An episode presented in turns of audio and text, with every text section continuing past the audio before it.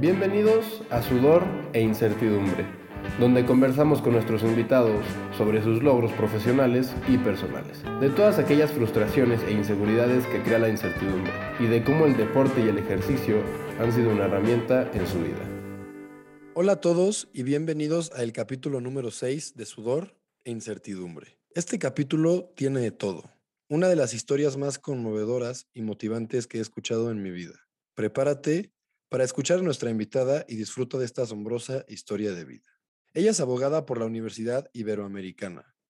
Dirige Queremos Mexicanos Activos, que es una organización de la sociedad civil para fomentar la actividad física. Es conferencista y ha dado pláticas en diferentes universidades, TED Talks y muchos eventos más. Es escritora. Cuenta con dos libros llamados Días Azules y Corazón de Mar. En ellos relata su fascinante experiencia de vida. También es fundadora de proyecto Quiero Sonreír, mediante el cual ha encauzado sus nados para ayudar con cirugías a niños mexicanos de escasos recursos con labio y paladar hendido. En el año 2019 fue nombrada Mujer del Año por la WOSA, Asociación Mundial del Nado en Aguas Abiertas, tras haber completado el reto Ocean Seven o Siete Mares.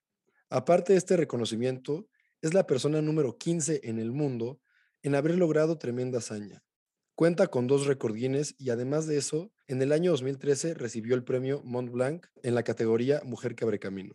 Me podría quedar más tiempo presentando a nuestra invitada de hoy, pero no alcanzaría a terminar. Por esa razón, mejor que nos lo platique ella. Bienvenida, Mariel Holly. Ahora sí, hola Mariel, muchas gracias por venir al podcast. De verdad para mí es un honor tenerte en Sudor e Incertidumbre. Yo te conocí en la conferencia de Mind and Body Finance Economics, y escuché todo lo que platicaste y se me quedó grabado. Desde ahí, todavía ni siquiera empezaba el podcast en, ese momento, y desde ahí dije, necesito que venga un día a platicar esta historia porque la intención del podcast es, es motivar a la gente, sobre todo a la gente que no sabe qué quiere hacer todavía con, con su vida. Y qué mejor que tú nos platiques tu historia. No, pues muchas gracias, Graco. Estoy muy contenta de estar aquí lista para compartir pues mucha vida y mucho de lo que ha sido pues toda una aventura que he tenido este, en el mar durante muchísimos años. Y al contrario, para mí de verdad es un gusto compartir con sudor e incertidumbre y contigo. Y pues adelante, aquí estoy para que me bombardees con todas las preguntas, este, con todo lo que se les ocurra, que, que de alguna manera pues puede ser bueno compartir con otras personas para, pues como dices tú, ¿no? Para ver si podemos inspirar a muchos a, soñar. Yo creo que es eso, ¿no? Lo primero, a soñar, a que tengan la ilusión de soñar, de hacer proyectos. Y luego, bueno, pues ya veremos cómo los vamos haciendo realidad, pero creo que el primer paso es ese, ¿no? Empezar como a soñar, a darnos cuenta que lo podemos al menos concebir en nuestra mente. Claro. De hecho, bueno, hay tantas cosas que, me gustaría que platicaras de tus libros, de, de los siete mares, de ser la persona número 15 en el mundo, en cruzar el Canal de la Mancha, de, tus dos récord Guinness, pero estuve viendo y, vi que empezaste en esto de, nadar de manera como circunstancial en, con tu abuelo en Acapulco. Pues mira, es una historia de vida y por eso muchas veces eh, la gente me pregunta, oye, tú eres una deportista y la verdad es que no me lo considero así. Yo me considero alguien que se enamoró del mar desde muy pequeña y creo que lo he ido aprovechando a lo largo de mi vida. Y efectivamente, o sea, mi primer nado en aguas abiertas, en alguna ocasión me preguntaron, oye Mariel, ¿cuál fue tu primer nado en aguas abiertas? Y yo me quedé pensando y dije, a lo mejor alguna competencia, cuando participé en un triatlón hace muchísimos años. Y luego me quedé pensando y dije, no, mi primer nado en aguas abiertas fue cuando nadé aquella ocasión que mis abuelos me invitaron a pasar unos días de vacaciones en Acapulco y después de tres días de recoger conchitas, ya sabes, al amanecer y que mis pies ya estaban raspados y yo ya lo que quería era echarme al agua porque estaba muerta de calor, pues así lo hice, ¿no? Tal cual, o sea, de regreso de la caminata, en vez de caminar, dije, me voy a regresar nadando. ¿Pero por qué pensaste en nadar de regreso? Ajá.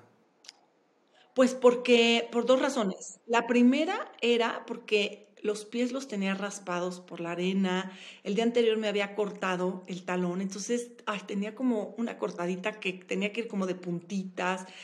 ya me dio muchísimo calor, ya estaba así sudada, así con chapas, así casi como me veo ahorita. Como que ya estaba, ya la caminata ya había llegado para mí a su, a su punto final.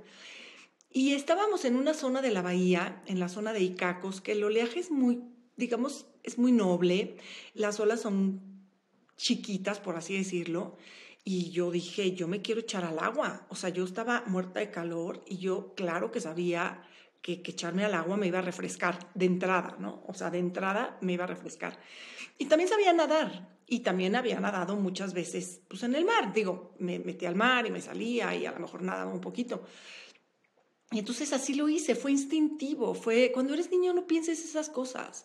Y creo que te voy a decir algo, todas las personas que nos están escuchando, que me imagino que son entre jóvenes y adultos, pues ojalá pudiéramos regresar a ser niños o por lo menos tener esa capacidad de seguir siendo niños de adultos, porque creo que cuando, cuando eres adulto y sigues siendo niño es cuando realmente eres feliz, claro. cuando realmente concibes el mundo de una manera maravillosa como era cuando eras niña. Entonces, en ese momento, ¿tú crees que yo iba a pensar cuánto tiempo voy a nadar? Este, ¿qué me va a pasar? No, yo estaba muerta de calor, ya estaba hasta el gorro de la caminata, me ardía la planta del pie por un lado, pero por otro lado te digo que tenía la cortadita ahí en el talón.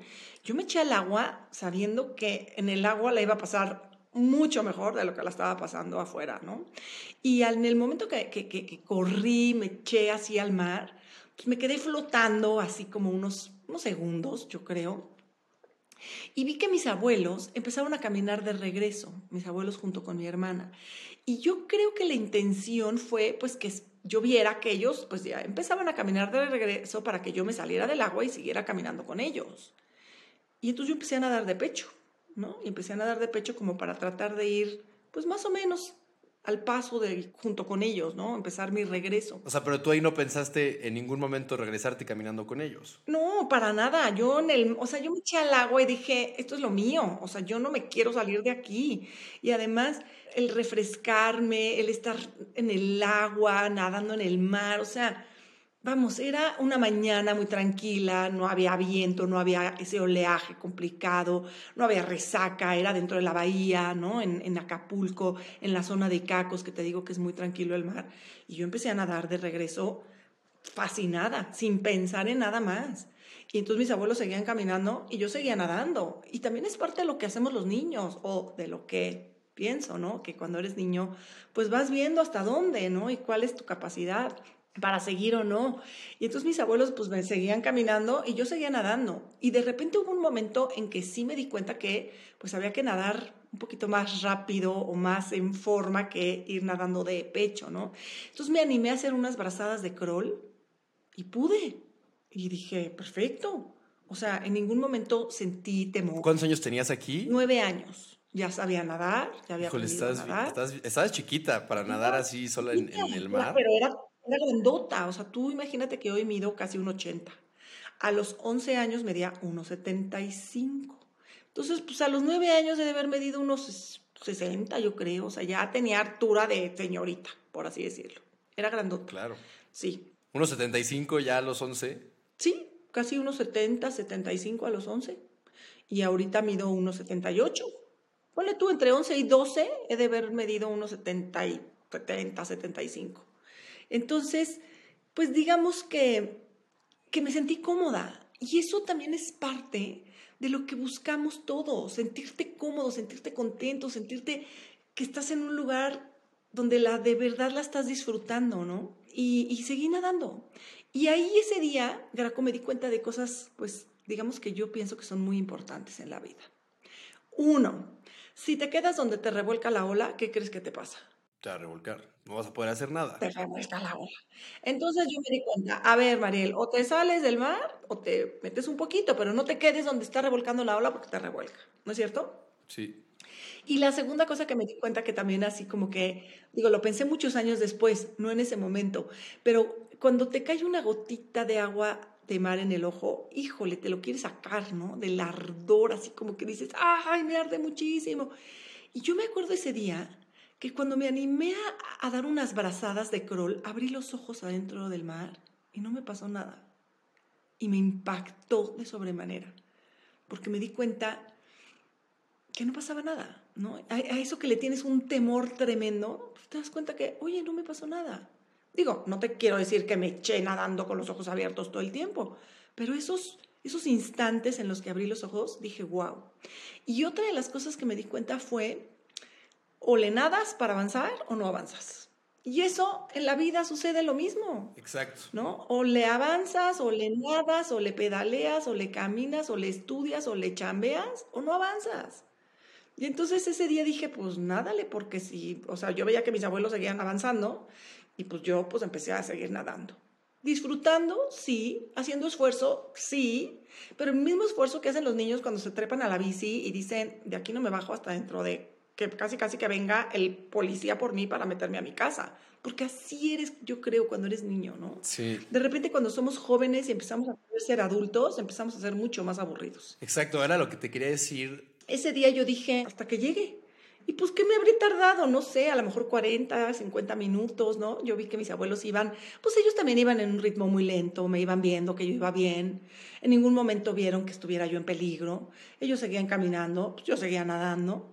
Y cuando finalmente llegamos al lugar donde digamos, habíamos iniciado la caminata, salí del agua y mi abuelo, que era así un hombre muy grandote de Saltillo, Coahuila, entonces medía casi dos metros, de ahí viene mi altura, así estaba parado en la orilla del mar, me estaba esperando y me dijo, oiga, me le van a salir escamas, me hablaba de usted.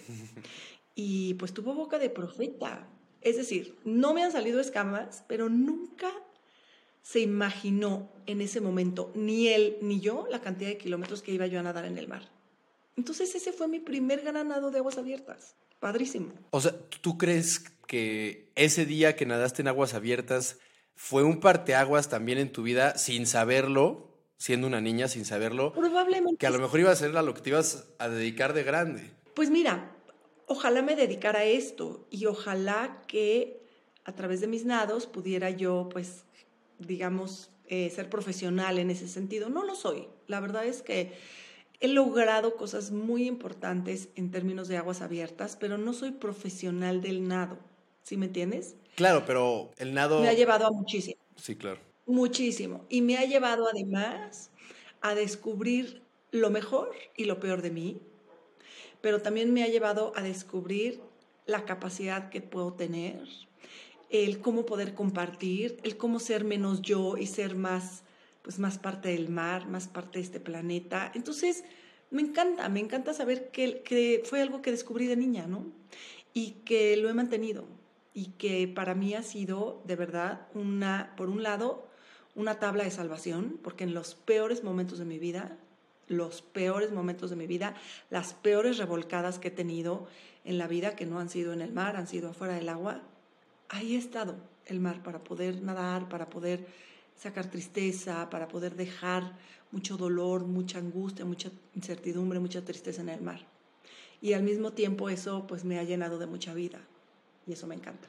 Sí, de hecho, bueno, ahorita, de hecho te quería preguntar de, de ese tema que, que, las peores revolcadas no te las ha dado el mar, pero ahorita que mencionaste lo de los niños y lo de... Relacioné mucho lo que dijiste de, de los niños y de ser un, una persona que siga siendo un niño, ¿no? Sí. Y ahorita que mencionas también lo de que abriste los ojos abajo del mar, lo relacioné en el sentido de que leí un libro hace poco que se llama Awareness, que te dice que a lo que la gente le tiene miedo es de cosas que no conoce generalmente. Uh -huh. Si le tiene miedo es porque no lo conoce. Y es lo que dijiste, nadie no conocías que, que abrir los ojos abajo del mar no te iba a pasar absolutamente nada. Y lo mismo va con los niños. A lo mejor la inocencia del niño, que es lo que dices, es lo que hace que no le tengan tanto miedo a las cosas y, hagan más. Y más, mientras más vas creciendo, más te vas limitando tú solo a hacer cosas diferentes, ¿no? Sí, fíjate que yo siempre digo y le recomiendo a todas las personas que pues en algún momento dado eh, tienen interés en escucharme, en que sigamos siendo niños. Para ser un adulto feliz, de verdad hay que seguir siendo niños esa capacidad de asombro, esa curiosidad, esa fantasía, esa manera de soñar, esa forma de, enfrentar cualquier situación de vida que tienen los niños es increíble. Y, y, también escuchamos historias tremendas, ¿no? De niños que a lo mejor pues han sufrido situaciones difíciles. Y sin embargo, creo que esa capacidad que tenemos todos de empatía viene de la infancia a veces no la usamos y a veces nos vamos así como poniendo una barrera y una construcción a nuestro alrededor para no sentir o para no ser empáticos, para no sentir lo que siente alguien más, para no ponernos en los zapatos de alguien más.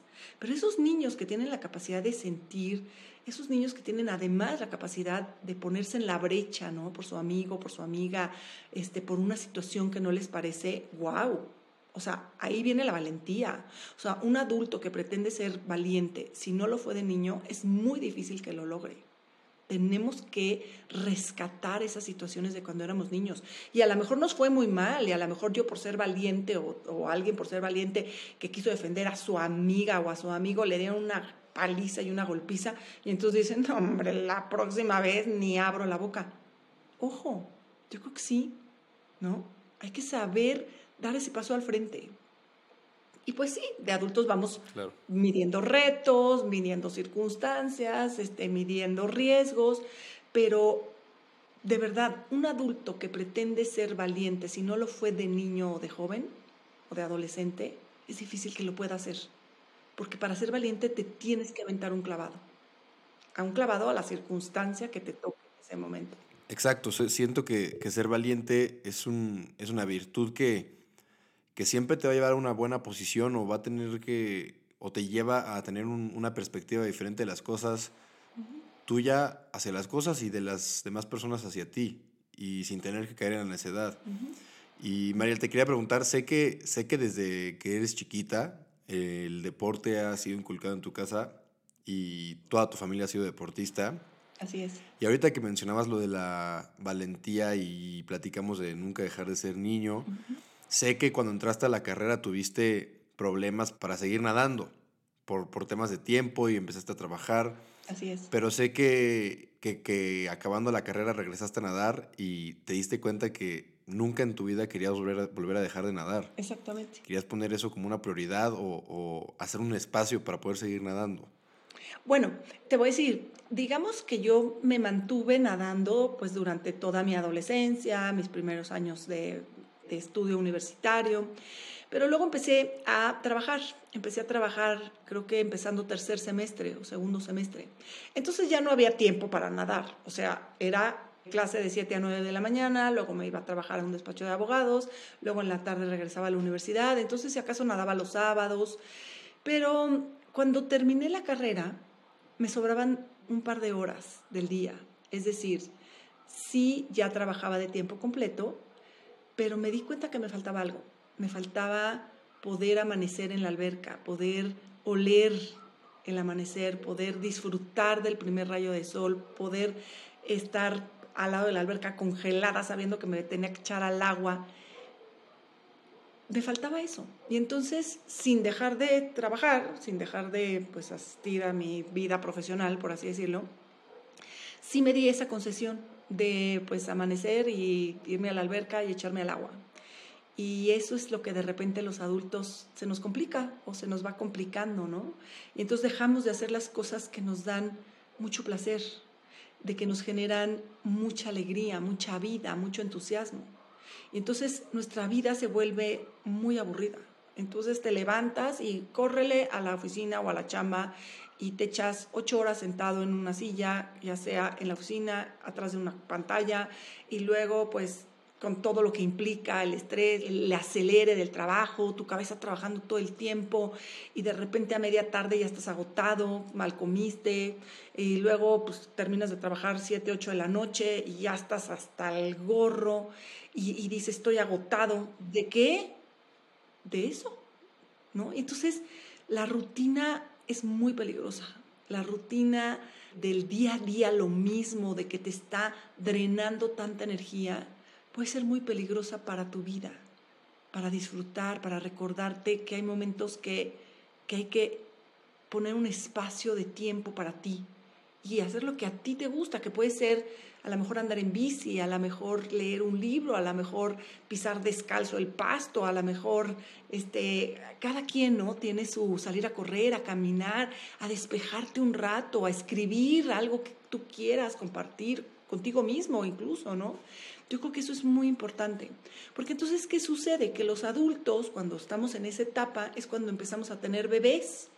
Entonces, ¿qué ven los bebés? Pues ven a sus papás estresados porque están todo el día chambeando, porque todo el día... Entonces, bueno, pues digamos que, que pude recuperar ese tiempo para mí y no es egoísta, porque creo que es la medida en que tienes ese tiempo, de, ese espacio para, para disfrutar algo que a ti te guste, te llene, te motive, te lleve a hacer más, en ese sentido eres mejor. Y en ese sentido puedes compartir de mejor manera con tu pareja, con tu familia, con tus amigos, con tus seres queridos, con quien convivas el día a día, ¿no? Incluso con tus colaboradores, con tus compañeros. Claro, porque en, en ese escenario estás bien contigo mismo. Exacto. Y en el otro escenario probablemente no estés bien contigo mismo y estés en camino a la infelicidad o, esa infelicidad te puede llevar a ser una a lo que tú llevas a pensar que es eres una víctima de la vida y, no es así si, si estás bien contigo mismo probablemente estés mejor con los demás es tu decisión y la otra pues es tu decisión eso que acabas de decir es es impresionante mira cuando yo nadé el canal de la Mancha de manera individual en 2011 Después de ya conocer el Canal de la Mancha, porque ya había nadado en un relevo en el 2007, habíamos hecho en relevo un cruce cuádruple que logramos hacer un récord Guinness, que hasta la fecha está vigente. Y sin embargo, bueno, pues yo tenía una historia familiar que tenía que ver con el Canal de la Mancha y quería lograr un cruce de manera individual.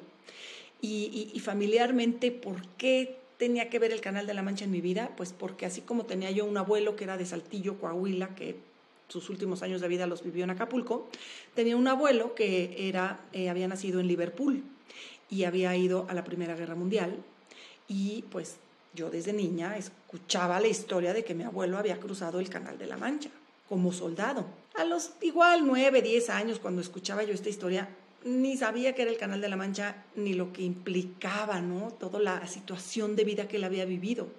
Él contaba que cuando iba navegando de Inglaterra a Francia, lo único que quería volver a ver en su vida eran los acantilados de Dover.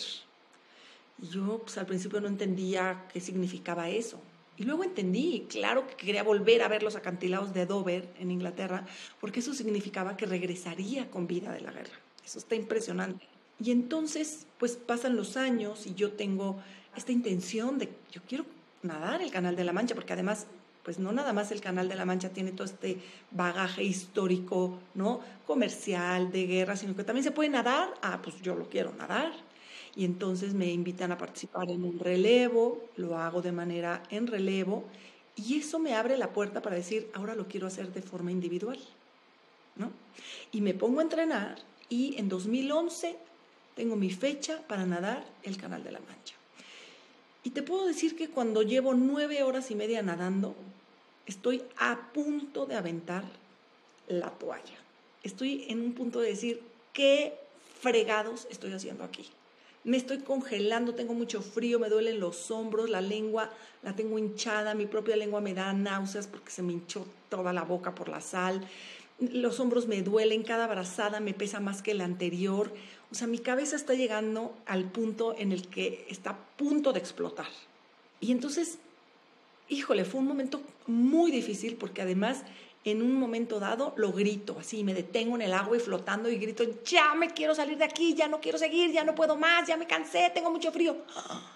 Madre mía, cuando me doy cuenta que estoy diciendo estas palabras, digo, ah, me estaba dando por vencida, tal cual. Mi capacidad física parecía que estaba llegando al límite. Pero ¿sabes cuál es la capacidad que realmente te lleva a poder seguir adelante o no? Tu cabeza. No, no, no, impresionante. Entonces fue un momento así en el que me di cuenta que me estaba dando por vencida y me solté llorando de coraje, de decir, Mariel, ¿qué pasa? ¿No? ¿Quién te dijo que esto iba a ser fácil? Y fíjate, fíjate lo que pensé. Decidí que iban a dar media hora más. Y fíjate, en esa media hora pensé, caray, qué día tan feo me tocó. Ese es el que te tocó. O sea, ¿qué querías? ¿Escoger el día? ¿Qué querías? ¿Escoger las circunstancias de vida que quieres vivir? ¿Qué querías? Eh, ¿Nacer en otra época, en otra familia, en otras circunstancias? No, pues está padre, ¿no? Si a todos nos preguntaran, pero ¿qué crees? A nadie nos toca eso. O sea, te toca lo que te toca. Y entonces ahí me ubiqué así de, ubícate, o sea, ubícate, este es el día que te tocó para nadar. Sí con mucho viento, sí nublado, sí con mucho oleaje, sí muy frío, ¿lo tomas o lo dejas?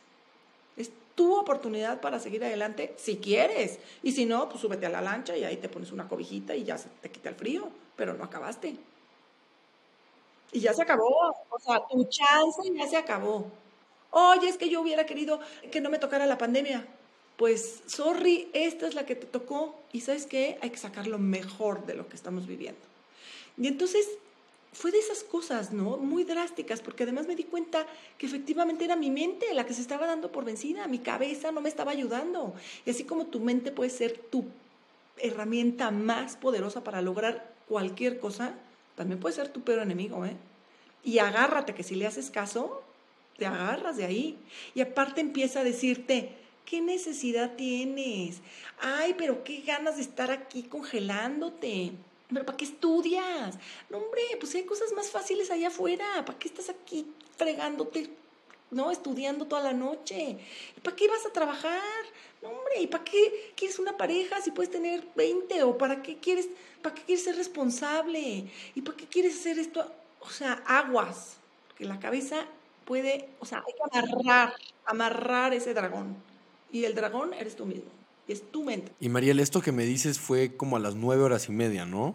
Así es. Eh, fue a las nueve horas y media. Te quiero preguntar, esta competencia duró 14 horas y media. ¿Cómo le haces? ¿Te faltaba tanto? ¿Cómo fue? ¿Cómo que te motivó? Ajá, no sabía cuánto tiempo me iba a tardar. En ese momento yo no sabía. Digo, todo esto que te estoy diciendo, fíjate, todo esto, pues mira, o sea, es tal cual, ¿no? O sea, por un lado, estoy muerta de frío, ya me quiero salir del agua y lo grito, ya no puedo, ya me quiero salir y casi que estoy llorando porque, ay, pobre de mí, estoy aquí. El siguiente momento es, ubícate, o sea, ¿qué te pasa? ¿Por qué te quieres salir? ¿Porque tienes frío? ¿Porque está difícil? ¿Porque tú pensabas que ibas a hacer menos tiempo? ¿Porque querías que no hubiera viento? ¿Porque querías que el mar estuviera como plato de sopa? ¿Porque sientes que ya te cansaste?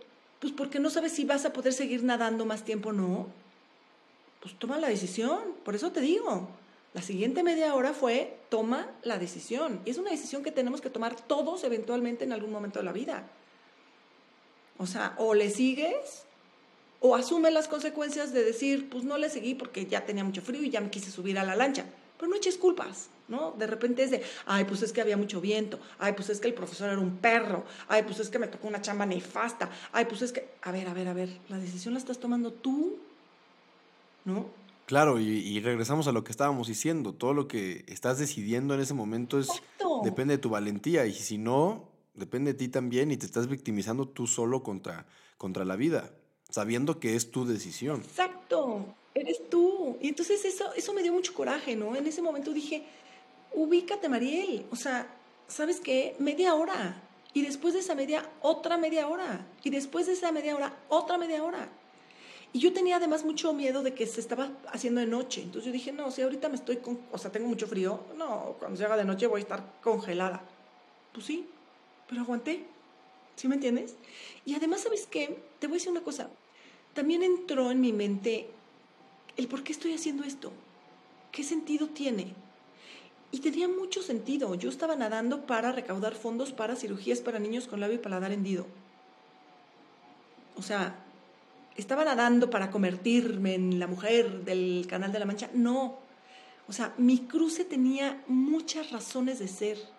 Estaba nadando por recordar la memoria de mi abuelo, recordar a mi papá. Mi papá había fallecido unos meses antes. Mi papá iba a ser médico a bordo.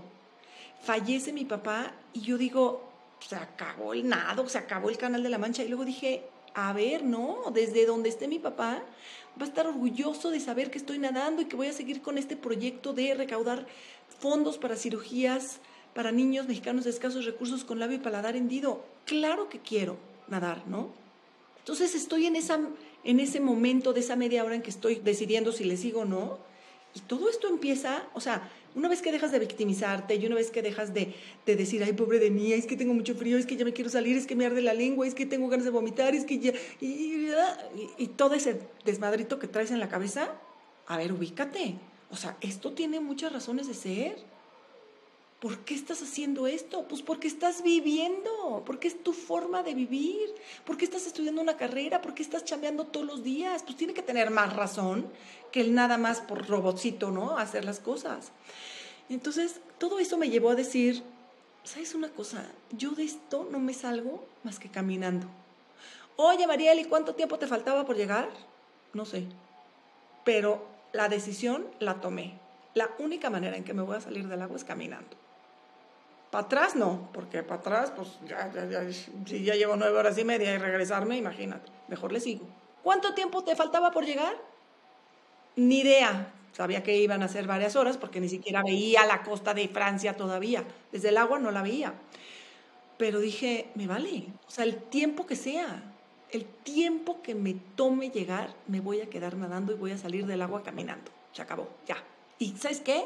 Todos esos pensamientos nefastos, quítense, por favor y lo saqué de mi cabeza. Y Mariel, conozco la historia de, de cuando fallece tu papá y es una historia muy fuerte. Aparte es una historia muy fuerte, sé que es una, es una lección de vida de cómo se refleja ese, ese evento tan, tan fuerte a una relación tuya con, con tus hijos, sí. pues De, de, lección de vida también, por un ejemplo tuyo de, de sí, esta, esta vida sigue, independientemente de los eventos fuertes que, que puedan tener. Exactamente. Mi hijo Lalo estaba con mi papá cuando falleció. Fue básicamente la última persona que, que, tuvo contacto con él, mi papá todavía con vida. Y, y, fue un momento muy duro en la vida de todos, ¿no? O sea, Andrea estaba en otro lado, Andrea es la más chiquita de la familia, no entendía qué había pasado digamos que fue una situación muy compleja, ¿no? Un, infarto masivo que generó un accidente muy duro. Y a lo mejor el resultado hubiera sido el mismo si mi papá hubiera estado sentado en una silla, pero no estaba en una silla, ¿no? Entonces tuvo situaciones muy difíciles, mi mamá también sufrió muchísimo. Entonces todo eso también para mí era una manera de decir, tenemos que seguir adelante, ¿no? Tenemos que, dejar ese episodio de dolor atrás, tenemos que salir de la tristeza, tenemos que salir de esta depresión porque, porque la vida sigue, tal cual. Y dos años después, nunca me iba a imaginar que mi esposo se iba a enfermar. ¿no? Entonces, por eso te digo que las olas más complicadas no me han revolcado en el mar, sino afuera del agua. Sí, de hecho yo te quería preguntar, Mariel, ¿cuál ha sido la competencia más complicada o o la experiencia más complicada, pero es que son tantos factores, desde factores externos a ti como climáticos o ambientales, hasta factores más introspectivos o más personales que, que lo, como lo hemos dicho, que, lo, que los manejas tú, pero sé que en Molokai, por ejemplo, sé que te picaron dos aguamalas en la cara y, y pues la competencia fue bastante difícil, sé que había un tiburón, sé que en el Canal del Norte había un de frío tremendo. En el estrecho de Subaru había una tormenta que, que, te dijeron que tenías que subirte a la embarcación. Sí. Entonces, sí es complicado saber cuál, cuál ha sido la experiencia más difícil porque desde lo de afuera del agua se puede reflejar ya en el agua, en tu cabeza, ¿no? Sí, mira, te voy a platicar un poquito para las personas que nos están escuchando, porque tú y yo nos arrancamos platicando y ni siquiera pusimos en contexto de qué es eso de los siete mares. Los siete mares son siete nados de larga distancia que se nadan alrededor del mundo. Es un proyecto que pues se originó en 2013. Yo soy la persona número 15 en el mundo en haber completado los siete mares. ¿Cuáles son los siete mares? El Canal de la Mancha, del que ya platicamos hace un momento, que nadé de manera individual en 2011 y me tardé 14 horas 33 minutos. Se nada de Inglaterra a Francia. Después el Canal de Catalina en la costa de California, que se nada de la isla Catalina a la costa de California y me tardé 11 horas 27 minutos, nadé en 2012. Eh, posteriormente nadé el Estrecho de Gibraltar. Se nada de España a Marruecos, lo nadé en 2015. Eh, ahorita regresamos a ese nado. El canal de Molokai en Hawái, que se nada de la isla Molokai a la isla Oahu. 46 kilómetros, el más largo de los siete mares, no tan frío. El Canal del Norte, que se nada de Irlanda del Norte a Escocia, el más frío de los siete mares, eh, me tomó 13 horas con 15 minutos y lo nadé en 2018. El estrecho de Sugaru en Japón, nadas de la isla principal a la isla norte. El estrecho de Sugaru divide el Océano Pacífico del mar de Japón, un lugar muy complicado, allá donde se da vuelta el viento en el planeta, lejísimos, así, en la esquina del planeta Tierra. Dos intentos. 2016 me toca tormenta, me sacan del agua. 2018 regreso a nadar y hago récord. Exactamente por eso tengo. Y el último de los siete mares es el estrecho de Cook en Nueva Zelanda, que nadas de la isla norte a la isla sur de Nueva Zelanda. A la pregunta, ¿cuál ha sido el más complicado? Todos han tenido o tuvieron un grado de dificultad muy especial, pero creo que hay así como un ingrediente en el estrecho de Gibraltar que de alguna manera lo hizo muy complicado. Así como les compartí que pues mi papá tuvo un accidente, bueno, falleció de una manera muy complicada, muy drástica.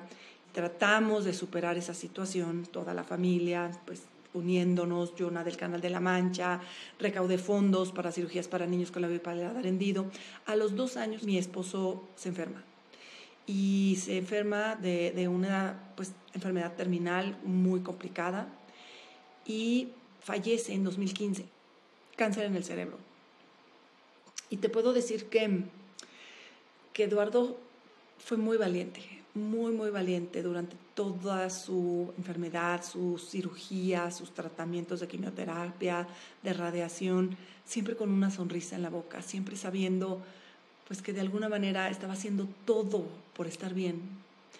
Y bueno, pues el cáncer es, es muy complicado, ¿no? Y finalmente falleció eh, en abril de 2015. Y cuando él fallece, pues claro que el mundo entero, mi mundo se derrumbó, ¿no? Así ya, se acabó, así, se te cae el mundo. Eh, una tristeza tremenda. Hazte cuenta que se hunde el barco y cuando se hunde el barco pues, te, jala, ¿no? Y entonces mis hijos y yo en una situación muy, muy difícil.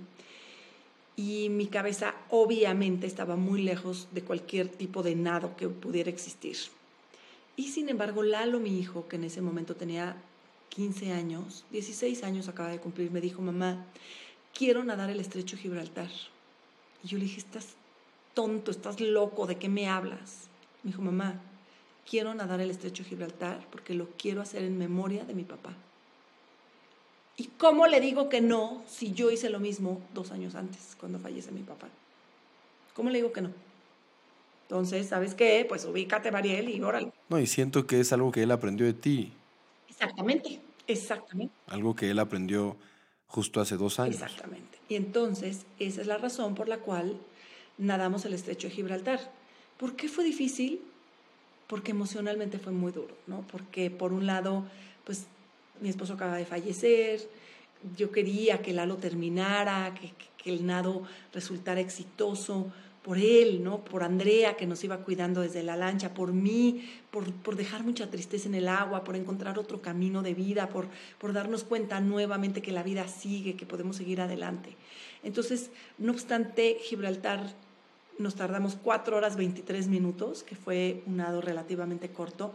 Emocionalmente fue muy duro y por eso me atrevo a decir que para mí es de los más complicados, porque estaba muy triste y dejé mucha, mucha tristeza en el agua.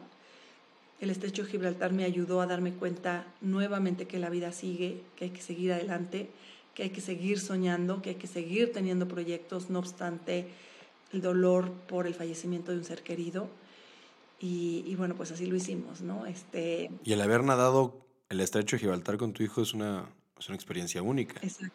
No cualquier persona puede decir que nadó el estrecho de Gibraltar con uno de sus hijos. Exactamente. Y con mi hija cuidándonos desde la embarcación, ¿no? Entonces fue un proyecto como de familia, de apapacharnos, de, de abrazarnos, de, de, que el mar nuevamente hiciera lo que de alguna manera pues ha hecho el mar durante muchos momentos de mi vida, ¿no? Como, como abrazarnos, como darnos consuelo, como llenarnos de vida, llenarnos de entusiasmo, como es una manera, ¿no? Muy, muy poética de, de verlo, pero pues como de abrazarnos con mucho amor. Vi en una, en una TED Talk que diste, Mariel, que cuando nadaste el estrecho de Subaru, tuviste una reflexión muy bonita porque sé que pues, había una tormenta, ¿no? A las 4 horas con 45, 46 minutos, más o menos, te dicen que te tienes que regresar a la embarcación, pero mencionas que debido a lo mejor a las circunstancias que habías pasado en, que habían pasado en tu vida, más o menos en esos, en esos días, en esos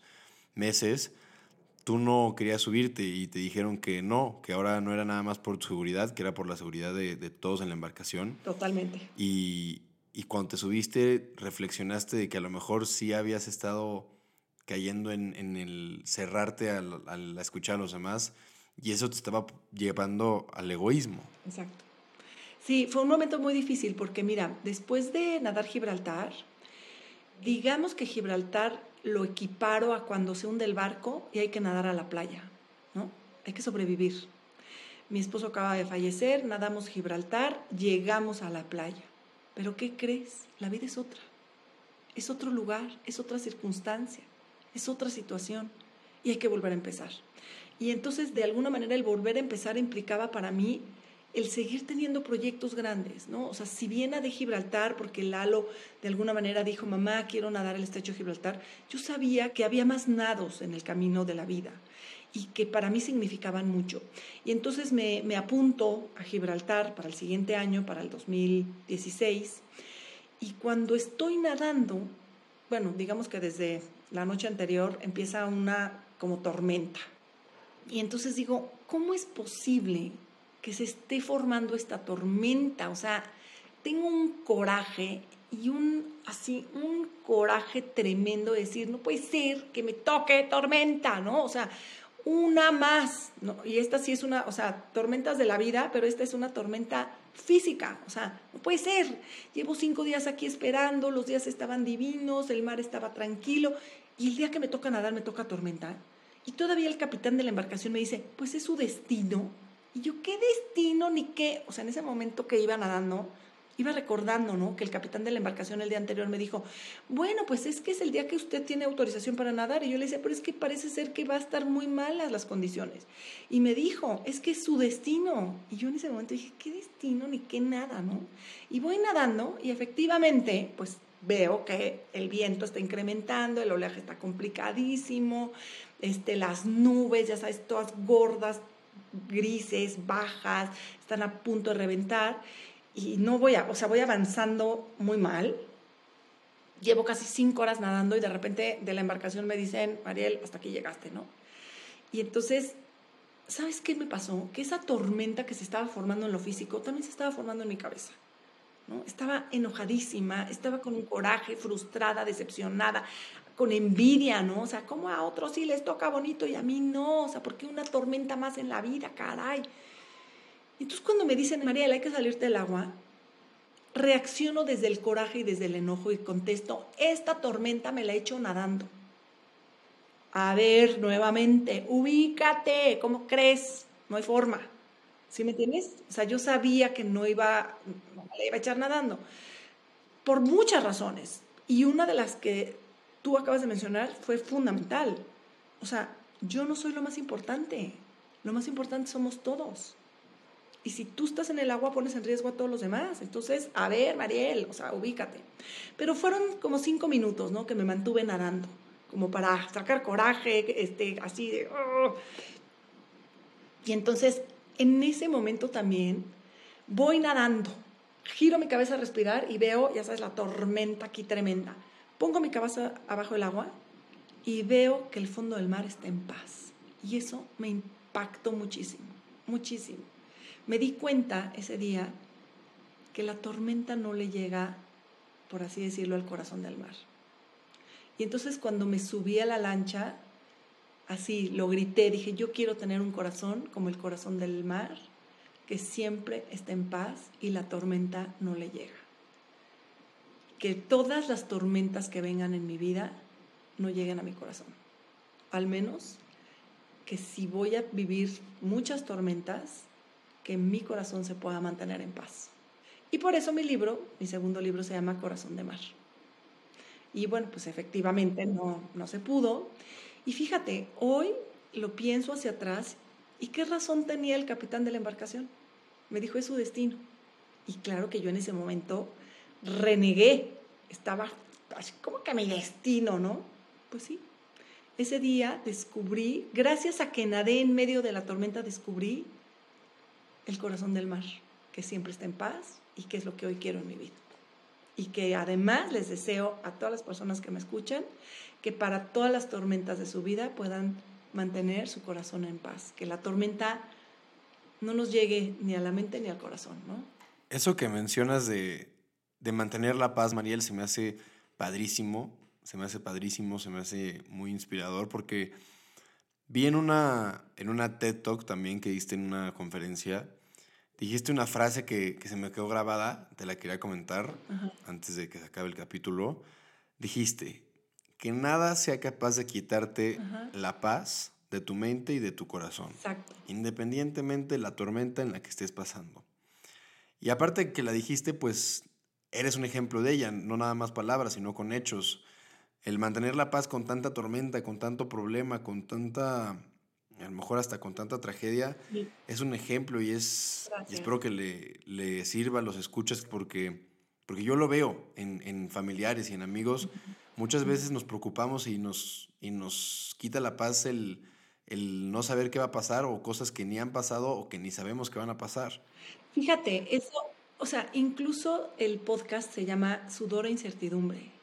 Y la incertidumbre puede ser algo que quite totalmente la paz. Y yo creo que hay que aprender a vivir de tal forma que la incertidumbre nos impulse, nos genere sueños, nos genere la ilusión de seguir adelante, de continuar y no se convierta en parte de una tormenta.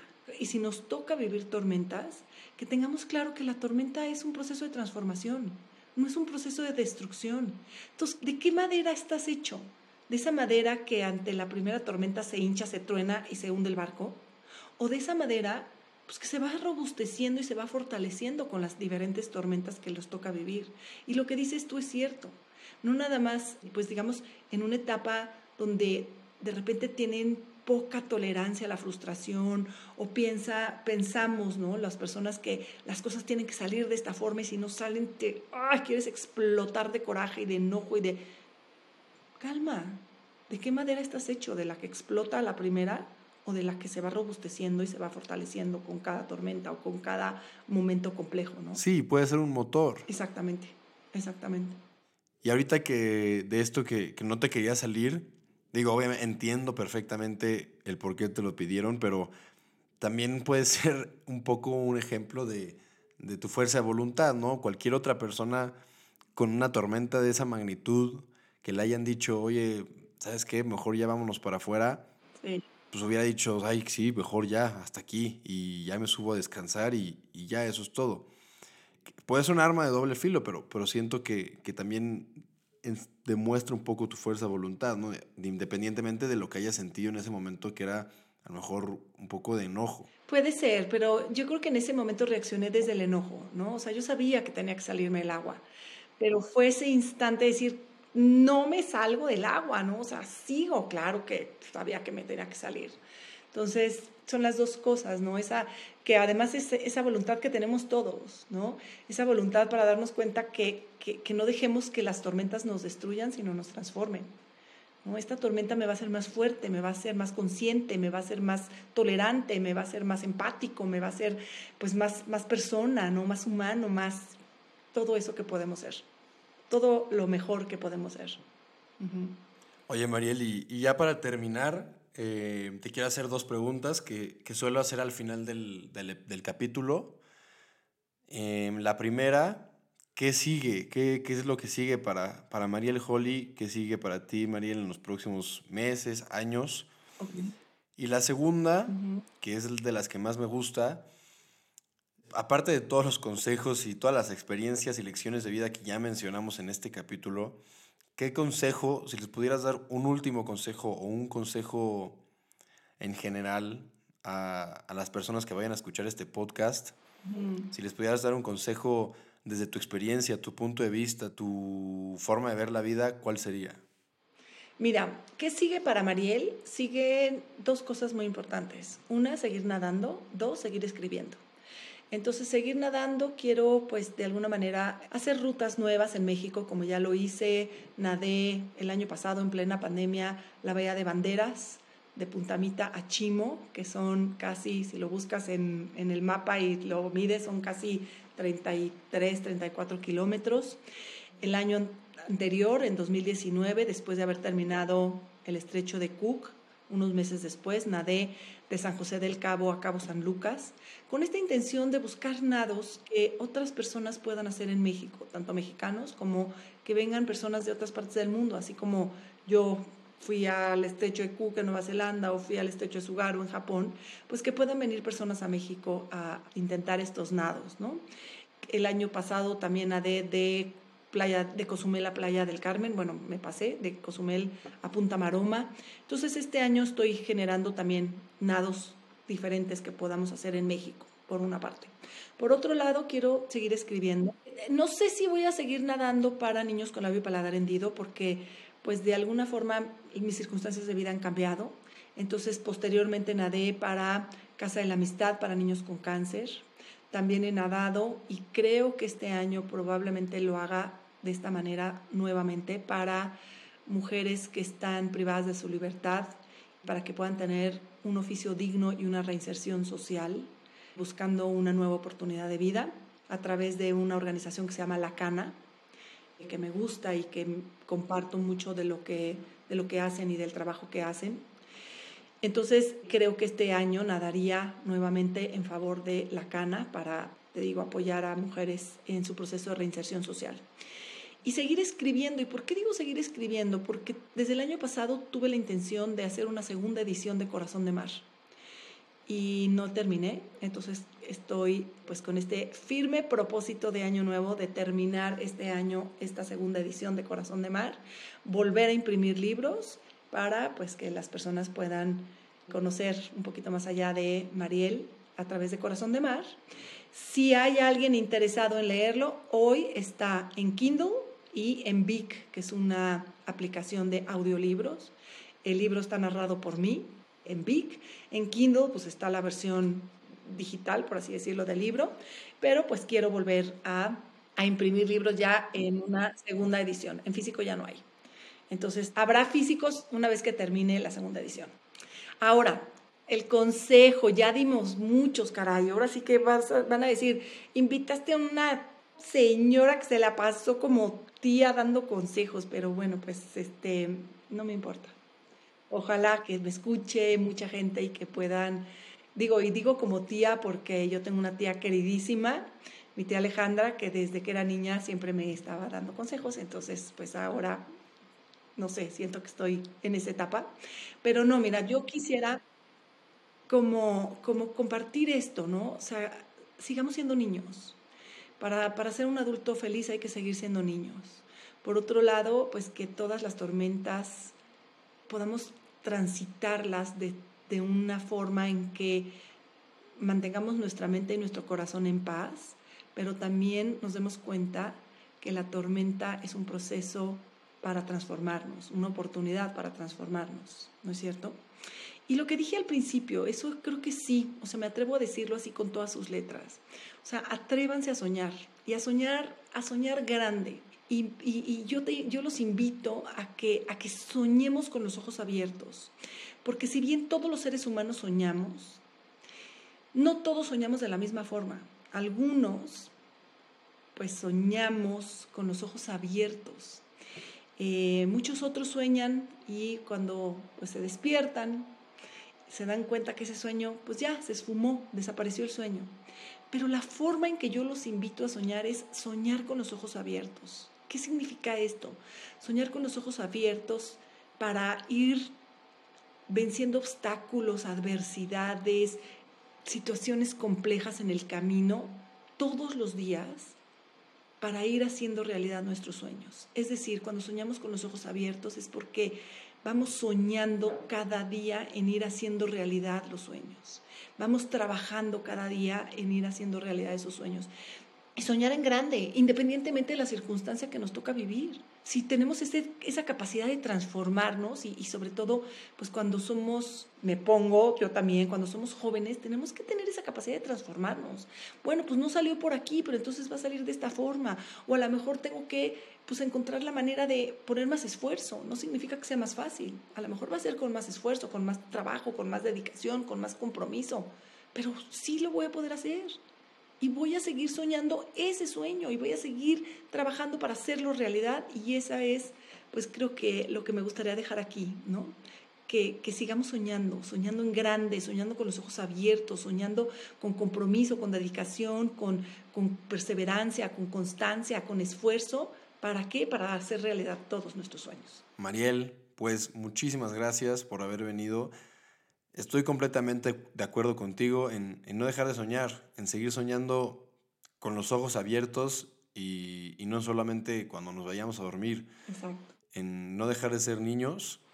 Es una historia muy, muy motivadora y, conmovedora la que, la que nos contaste el día de hoy. Creo que a, mucha gente le va, le va, a servir escuchar tu historia, le va a motivar, le va a ayudar a ver la, la vida desde un punto de vista pues totalmente diferente. Yo desde posición te puedo decir que a mí me inspiraste y estoy seguro que a muchos más. Gracias. Voy a, voy a utilizar esta frase de mantener la paz, aunque sea durante la tormenta, en mi vida diaria. Y pues te deseo todo el éxito del mundo. Vas a ver que, que este año sí sale tu, tu próximo libro. Yo te deseo eso. Y pues muchas gracias, Mariel. A ti, Graco, muchas gracias y mucho sudor y mucha incertidumbre, porque eso nos lleva a transformarnos. Abrazo, muchas gracias.